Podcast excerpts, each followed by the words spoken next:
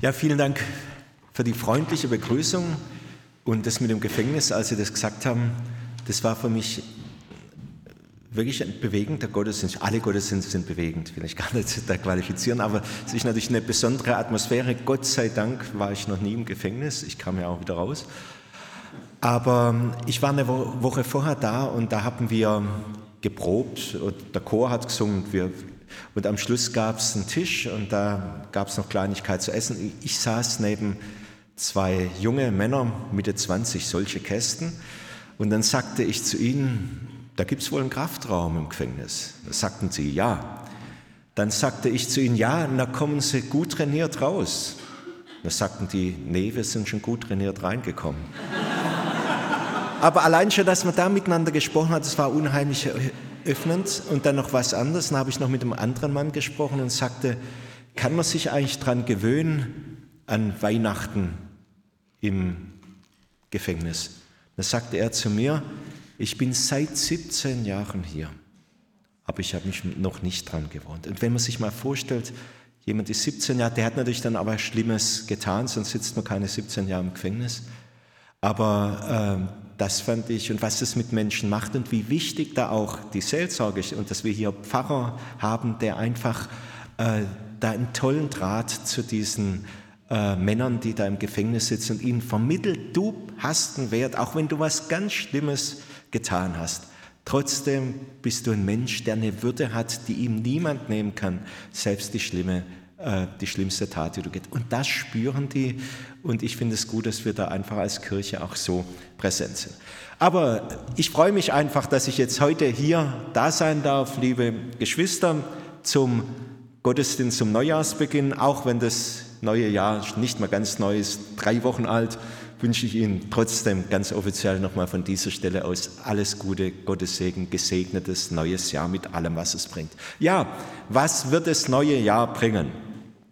Welche Ereignisse, Entwicklungen werden es prägen? Wir kennen manche Sachen, Themen, die auf dem Tisch liegen und wo wir ran müssen, das wissen wir. Aber nicht erst seit Corona oder seit dem Ukraine-Krieg oder jetzt dem Krieg im Nahen Osten wissen wir, es gibt einfach auch Dinge, die weiß man vorher nicht und plötzlich muss man sich damit auseinandersetzen. Aber auch schöne Dinge gibt es, die wir vielleicht noch nicht wissen, nicht nur das Schlimme. Und es ist gut, dass wir nicht alles wissen. Aber eins wissen wir ganz gewiss in diesem Jahr 2024, es gibt ein besonderes Jubiläum. Wir feiern nämlich 500 Jahre evangelisches Gesangbuch. Ja, jetzt lacht er drüber. Das darf man, das darf man. Kein Problem. Aber ich habe jetzt wieder beim Anfang gedacht. Singen ist ja was unendlich Wichtiges. Das muss ich Ihnen überhaupt nicht sagen. Matthias Sanzmann, äh, du warst damals maßgeblich an der Musikschule Hoffnungsland im Schönblick beteiligt. Ihr wisst, was Singen bedeutet.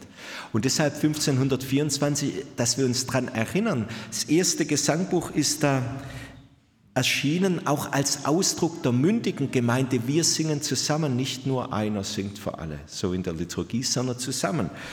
Und auch Ausdruck von etwas, was den ganzen Menschen bewegt mit Leib und Seele.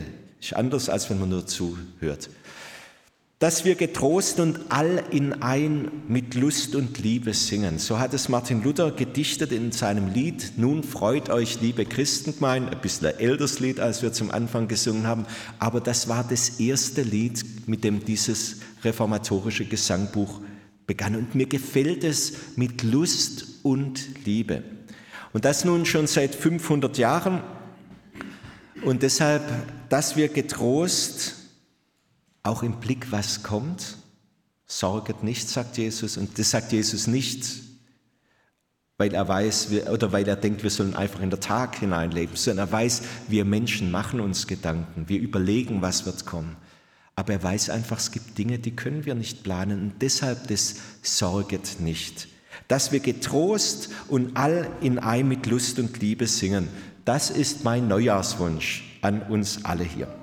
Und von der Liebe in unserem Tun spricht unsere neue Jahreslosung. Allerdings in einem ganz umfassenden Sinn. Wir haben schon gehört, alles, was ihr tut, geschehe in Liebe. Alles, alle Dinge, Fragezeichen.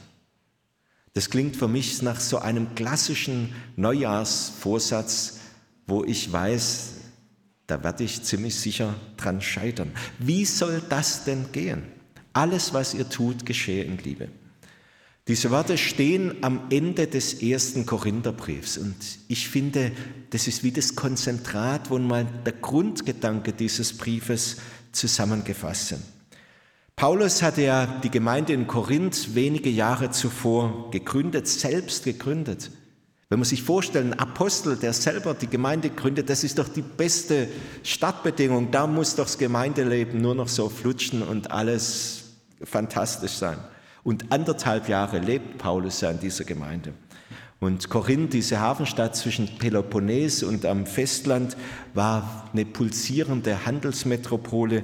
Hier kamen Menschen aus dem ganzen römischen Reich zusammen und in aller Unterschiedlichkeit brachten sie ihre eigenen Kulturen mit, ihre eigene Sicht auf die Welt und natürlich auch ethische Überzeugungen, die auch nicht alle miteinander geteilt haben.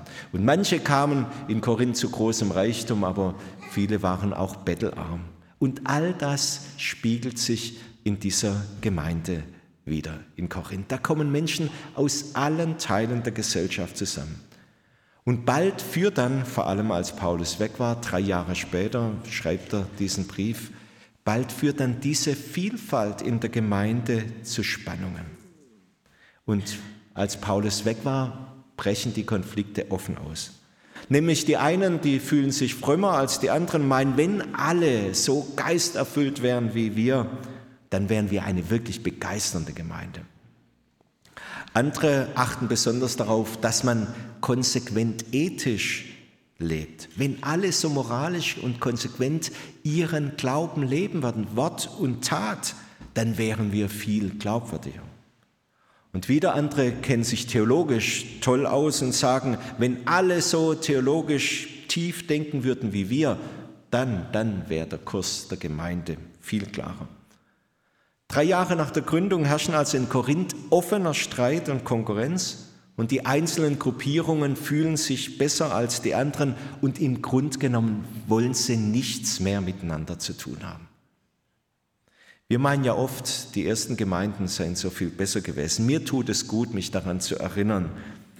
Die waren sich auch nicht immer einig. Die waren nicht immer ein Herz und Seele. Wenn wir das denken, dann stimmt das nicht. Deshalb und nur deshalb schreibt Paulus diesen Brief nach Korinth und schreibt den Korinthern in Stammbuch am Schluss nach seinen 16 Kapitel, alles, was ihr tut, geschehe in Liebe. Der Zusammenhang zeigt, Anders als beim Singen geht es bei der Liebe zunächst nicht um die reine Lust. Liebe ist, so sagt Paulus, eine Haltung, die auch ohne Lust auskommt. Eine Haltung nämlich, die die Gemeinschaft im Blick hat. Und eine christliche Gemeinschaft ist immer mehr als die Summen der Einzelinteressen. Und Paulus spielt das bei verschiedenen Konflikten in Korinth durch. Etwa beim Streit ums richtige Abendmahl feiern. Da steht der Konflikt von Reich und Arm im Hintergrund. Die Reichen, die kommen total satt und zum Teil auch betrunken zum Abendmahl und stehen neben anderen, die nichts zum Essen haben. Und die sind dadurch beschämt. Und wird auch nicht geteilt, sondern jeder so und muss man halt gucken. Und in diesem Kontext, sagt der Paulus, Wer das Abendmahl so feiert, der isst und trinkt sich zum Gericht. Also da feiern wir es nicht richtig. Und ich sage es deshalb, weil auf der Alp, ich war vor Dekan in Ulm, auf ganz vielen Altären steht dies, wer das Abendmahl, dieses Wort unwürdig feiert, der isst und trinkt sich zum Gericht. Und dann haben sich die Leute gedacht, ja, bin ich jetzt würdig? Wer ist dann würdig? Es geht um einen ganz konkreten Konflikt, dass eben Menschen nur auf sich schauen und keine Rücksicht auf die anderen nehmen. Und in dieser Weise feiert man das Abendmahl nicht gemäß. Eine weitere Streitfrage in Korinth war die Frage der Ehe. Soll man überhaupt noch heiraten, wenn Jesus ja, wie erwartet wird, unmittelbar bevorsteht? Hier vertritt Paulus eine Position dezidiert, aber er hat Verständnis für die anderen, weil es geht wiederum, Gemeinschaft zusammenzuhalten. Oder eine ähnlich auch bei der Frage, ob Gemeindeglieder Fleisch essen dürfen, das aus heidnischen Tempeln stammt, das sogenannte Götzenopferfleisch. Paulus sagt, natürlich kann man dieses Fleisch essen. Wir glauben doch nicht an die fremden Götter. Aber wir wissen, dass es manchen Brüdern und Schwestern schwerfällt und deshalb nimmt Rücksicht aufeinander, auf die Gewissen. Und im Streit um die charismatischen Begabungen führt Paulus den Korinthern ein Kriterium ein, das ich entscheidend finde, dass sich nämlich alles an der Gemeinschaft orientieren muss. Jede Gabe ist dort und zwar nur dort wertvoll, wo sie der Gemeinschaft dient, wo sie zum Nutzen für alle wird, strebt nach der Liebe, sagt Paulus auch hier. Alles, was ihr tut, geschehe in Liebe. Wenn Paulus also von der Liebe spricht, geht es nicht darum, dass wir alle dieselbe Überzeugung haben, dass wir alle gleichgesinnt sind. Es geht auch nicht darum, ob ich jemand sympathisch finde oder nicht. Was der Korintherbrief uns als Losung für das neue Jahr mitgibt, ist vielmehr eine bewusste Haltung, dass ich meinem Gegenüber mit unbedingtem Respekt begegne und dass sich abweichende Positionen, die nicht dem Kern des Evangeliums betreffen, das sage ich jetzt, weil es einfach auch Positionen gibt, die den Kern des Evangeliums betreffen. Wenn ich einfach bestimmten Bevölkerungsgruppen die Menschenwürde abspreche, dann muss ich sagen, nein, jeder Mensch ist Gottes Geschöpf und deshalb hat er eine Würde, die ihm niemand nehmen kann. Und das ist dann keine politische Aussage, sondern eine zutiefst biblische. Abgesehen von solchen Aussagen, die den Kern des Evangeliums betreffen, ist wichtig, dass wir unterschiedliche Positionen stehen lassen oder gar von ihren Stärken her würdigen, damit Gemeinschaft möglich bleibt oder sogar wächst. Auch in unserer Landeskirche gibt es ja zu vielen Themen unterschiedliche Positionen. Und ich sage, ich finde das gut. Wir brauchen unterschiedliche Positionen, damit wir uns überlegen, was ist dann der beste Weg in die Zukunft. Es wäre schlimm, wenn sich alle einig sind. Dann hat man nicht die ganze Bandbreite, sondern auseinandersetzen, miteinander diskutieren, was, sind, was ist der beste Weg in die Zukunft. Das ist das Wichtige. Und deshalb, klar, wenn es unterschiedliche Positionen gibt, gibt es auch Konflikte, die auch bisweilen die Gemeinschaft strapazieren. Auch das gibt es und da denken wir in Korinth war es auch, wir sind nicht schlechter, wir sind nicht besser, das gibt es immer wieder unter, äh, unter Christen. Deshalb so wichtig da, daran zu erinnern, dass wir eine Haltung der Liebe, des Respektes brauchen, um so aufeinander zugehen. Und da können wir wirklich in positiver Weise stilbildend sein, auch in unsere Gesellschaft hinein.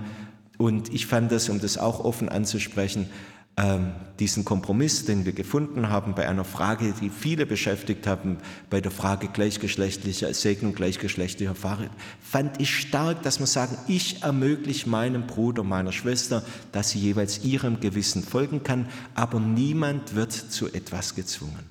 So Differenzen anzugehen, das täte auch unserer Gesellschaft gut. Und so wünsche ich mir, dass in unser gesellschaftliches Miteinander ein neuer Ton einfach einzieht. Wo im alten Jahr Hass und Hetze und Spaltung stetig zugenommen haben, wünsche ich mir, dass es 2024 anders wird, auch wenn wir wissen, es ist schwierig, aber man darf sich ja was wünschen. Wie schaffen wir es dann auch, stärkere Plattformen zu finden, auf denen wir respektvoll unterschiedliche Meinungen diskutieren können? Und wie können wir vor allem in den sozialen Medien die Dynamik von Hassrede und Wut in den Blasen der Gleichgesinnten durchkreuzen? Und wo üben wir die Liebe ein, auch ganz konkret im Alltag, in unseren Familien, in der Schule, im Beruf? Alles, was ihr tut, geschehe in Liebe. Bei dieser Liebe geht es also um eine Haltung. Es geht also nicht um Liebe als Emotion oder als ein Wohlgefühl im Gleichklang mit meinem Gegenüber. Doch auch diese Haltung braucht Kraft und Mut und wir alle wissen, unsere Kraft ist begrenzt und unser Mut bisweilen manchmal auch. Der Apostel sagt im Epheserbrief, ihr seid in der Liebe eingewurzelt und gegründet. Das finde ich für mich einen ganz wichtigen Zuspruch, der gilt uns alle. Als Glaubende wurzeln wir in der Liebe. Wie Pflanzen das Wasser mit ihren Wurzeln aus dem Boden holen, so ist es die Liebe selbst, die uns im Glauben zufließt und stärkt. Aus der Verwurzelung des Glaubens fließt uns Gottes Liebe zu und sie richtet uns auf und gibt uns Halt. Gott findet, so meine ich, wir wissen es ja nicht, aber ich denke mir es, dass Gott es beileibe oft nicht lustig findet, was wir tun oder auch was wir unterlassen. Vieles ist da zu kritisieren und manches ist auch rundweg zu verurteilen. Doch Gottes Liebe, und das ist Besondere zu uns, die ist unverbrüchlich. In Jesu Kreuz hat Gott sich auf diese Liebe festgelegt. In Christi Auferweckung erweist, Gott, erweist Gottes Liebe ihre Lebenskraft und darin wurzeln wir in der Liebe Gottes zu uns. Ihr Gottesgeliebten, ihr Geliebten, so spricht Paulus ganz oft seine Adressaten in den Briefen an griechisch Agapetoi, das spricht die Liebe, Agape.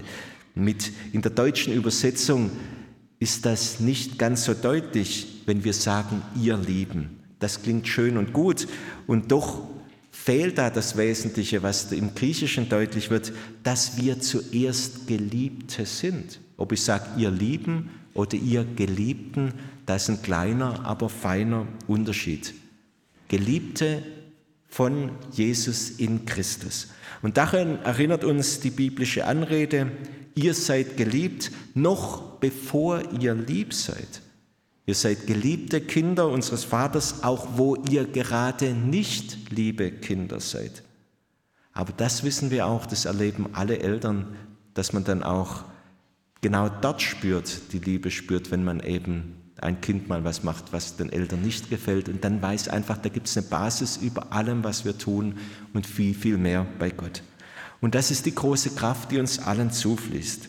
Die Kraft, die uns auch den anderen dann gegenüber in Liebe handeln lässt. Und da, wo wir diese Verwurzelung unserer Liebe spüren, wo Gottes Liebe unser Herz erreicht, da kommt dann auch die Lust zur Liebe, dass wir getrost und all in einem mit Lust und Liebe singen. Wo ich also in Liebe den anderen als Ebenbild des Vaters sehe, da kann es geschehen, dass er mir sogar sympathisch wird, weil ich ihn erkenne als einen, der ebenso wie ich zuallererst auf Liebe angewiesen ist. Aber wir alle wissen, der Glaube ist kein Selbstzweck. Der Glaube an Jesus Christus, der für uns gestorben und auferstanden ist, dieser Glaube will durch Liebe tätig sein, so schreibt es Paulus im Galaterbrief. Bei Ihnen, bei euch, den Apis, ist das immer wieder auf eindrückliche Weise zu erleben. Sie machen das vielfältig zu ihrer Praxis, der Glaube, der durch die Liebe tätig ist. Gerade auch in ihren diakonischen Projekten. Ich weiß, letztes Jahr habe ich erzählt vom Diakoniepreis, den das schöne Filmprojekt gewonnen hat mit der offenen Jugendarbeit zusammen. Super Film, habe ich mir immer wieder angeschaut. Und der Bibelpreis dieses Jahr hat mich auch sehr beeindruckt, ging an das Weihnachtsbauprojekt von Abhis in Göppingen. Und da kam ich zur Preisverleihung ich glaube, das war 9.30 Uhr hat der Gottesdienst angefangen. Also nicht solche Zeit, wo Junge dann besser kommen können, 10.30 Uhr oder so, sondern schon früh. Und ich war eine halbe Stunde vorher da und da saßen fünf, sechs Jugendliche da, ganz in der Kirche allein. Und man hat gesehen, ganz unterschiedlich, auch mit sichtbarem Migrationshintergrund. Und dann sagte ich zu ihnen, toll, dass ihr da seid. Seid ihr auch Preisträger? Ja, wir haben den Preis gewonnen. Und man hat gespürt, wie ihnen das gut getan hat, dass sie was miteinander machen und dass sie erleben, wir können was miteinander. Und das finde ich ein so starkes Zeichen. Und da bin ich einfach dankbar dafür, dass ihr solche Projekte machen. Nämlich mit solchen Projekten gebt ihr dann als Gemeinschaft Zeugnis von der Haltung, von der unsere Jahreslosung spricht. Und wie gesagt, es beeindruckt mich und dafür danke ich Ihnen und euch auch im Namen der Landeskirche ganz offiziell und auch Sabine Voth, die Präsidentin. Die Vorgängerin Präsidentin sitzt hier. Die aktive Präsidentin ist heute leider verhindert, aber ich habe gesagt, ich sage einen Gruß von ihr, weil uns die Verbindung auch so wichtig ist und deshalb diesen herzlichen Dank an alles, was Sie leisten. Denn diese Verbindung ist wichtig, weil wir uns miteinander brauchen zum gegenseitigen Zeugnis. Lasst uns also das neue Jahr zuversichtlich angehen.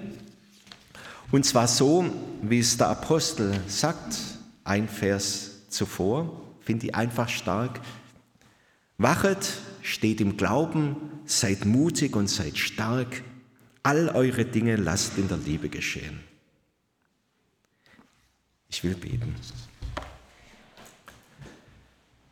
Vater im Himmel, wir sind deine geliebte Kinder, obwohl wir oft so sind, wie wir eben sind. Deine Liebe ist so groß, dass du in deinem Sohn Jesus Christus zur Welt kommst. In seinem Leben, in seinem Sterben, in seiner Auferweckung zeigst du uns, dass uns keine Macht der Welt, auch der Tod nicht, von der Liebe trennen kann, mit der du uns liebst. Von dir geliebt bezeugen wir deine Liebe in der Welt. Alles, was ihr tut, geschehe in Liebe. So bitten wir dich für deine Kirche, dass sie aus der Kraft dieses Geistes dein Evangelium lebt und verkündigt. Wir bitten dich für alle Gemeinden, dass sie ein Ort sind, in dem die Menschen über alle Unterschiede hinweg deine Liebe erfahren. In diesem Geist bitten wir um den Frieden in der Welt, beende den Terror und die Gewalt in den Kriegs- und Krisengebieten der Erde, steh unseren Geschwistern bei, die um ihres Glaubens willen verfolgt werden, wehre dem Hass und der Hetze auch bei uns, kläre unseren Blick, wo wir etwas beitragen können. Und gib allen, die Verantwortung tragen in Politik und Gesellschaft, deinen Geist der Kraft, der Liebe und der Besonnenheit. Wir bitten dich für alle, die deine Liebe nicht erfahren, für die verschlossenen Herzen, dass du sie öffnest, für alle müden Geister, dass du sie ermutigst. Stehe allen bei, die nach einer Veränderung suchen, die Entscheidungen treffen müssen, die ein Glück festhalten wollen oder die ratlos sind und stehe allen bei, die aufbrechen. Lass uns im Vertrauen auf dich und deine grenzenlose Liebe in diesem noch neuen Jahr unterwegs sein, orientiert am Wort des Apostelns. Wachet, steht im Glauben, seid mutig und seid stark. Alle eure Dinge lasst in der Liebe geschehen. Amen.